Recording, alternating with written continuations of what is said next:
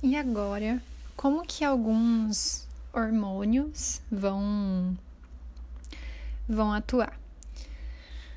A gente tem as glândulas suprarrenais, que são as glândulas acima dos rins. E aí nelas são produzidos e liberados alguns hormônios, que seria o cortisol e a adrenalina. Mas qual exatamente é a diferença entre eles? É um, eles são parecidos, mas eles têm suas singularidades. O cortisol ele é conhecido como hormônio do estresse. Ele é responsável, então, por controlar o estresse e ele atua na manutenção dos níveis de açúcar no sangue, tá?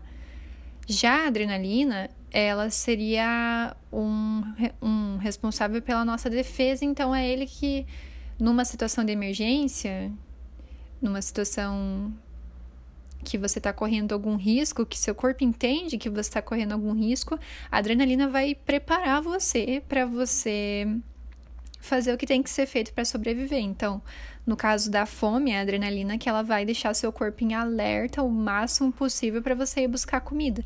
E o cortisol é ele que vai atuar na parte do, da glicose, né? Ah, tá faltando a glicose aqui, como é que eu vou liberar a glicose em outro lugar? A gente sabe e já falou nos áudios anteriores que, por exemplo, depois de um tempo, o corpo não consegue mais converter aminoácido em, em glicose, porque se ele fizer isso em excesso, o corpo morre. Então, ele precisa de outra estratégia. Qual seria a outra estratégia? O cortisol tá, tá influenciando nisso para que o a fonte de energia não seja mais de um, de um setor, digamos assim, e vá para outro setor. Falando um pouquinho mais sobre o cortisol, ele está presente, ele é um glicocorticoide.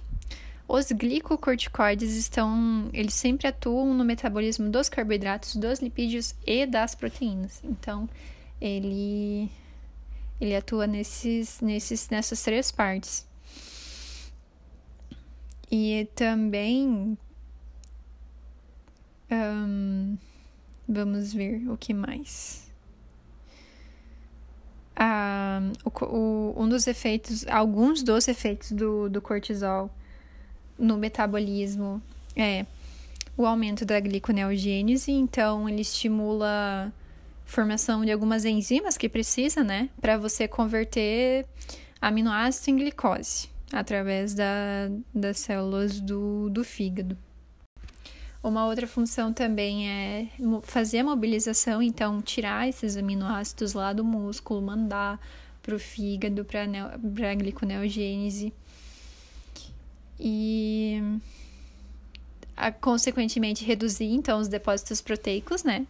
Porque o corpo está em estado de fome, está em estado de jejum, então não dá para mim ficar fazendo síntese de proteína, tenho que quebrar elas e por conta disso, reduz as reservas de proteínas, proteínas, que é um dos efeitos do cortisol.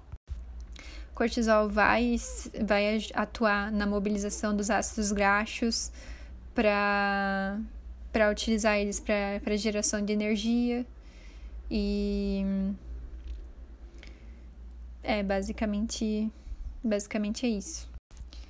E a adrenalina, ela dá aquela, aquela sensação lá de, ah, eu tô eufórico, né? E ela atua nessa parte.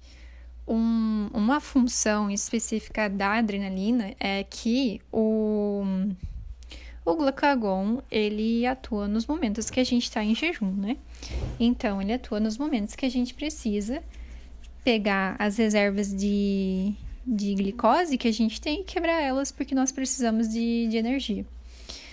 Só que o glucagon, ele não consegue atuar diretamente nos músculos, porque ele não, não pode chegar lá porque não tem um receptor para ele, para ele atuar.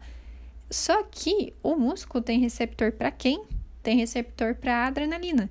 Então, por conta disso, ele consegue mobilizar então a, a utilização do, da glicose do, do músculo para geração de energia.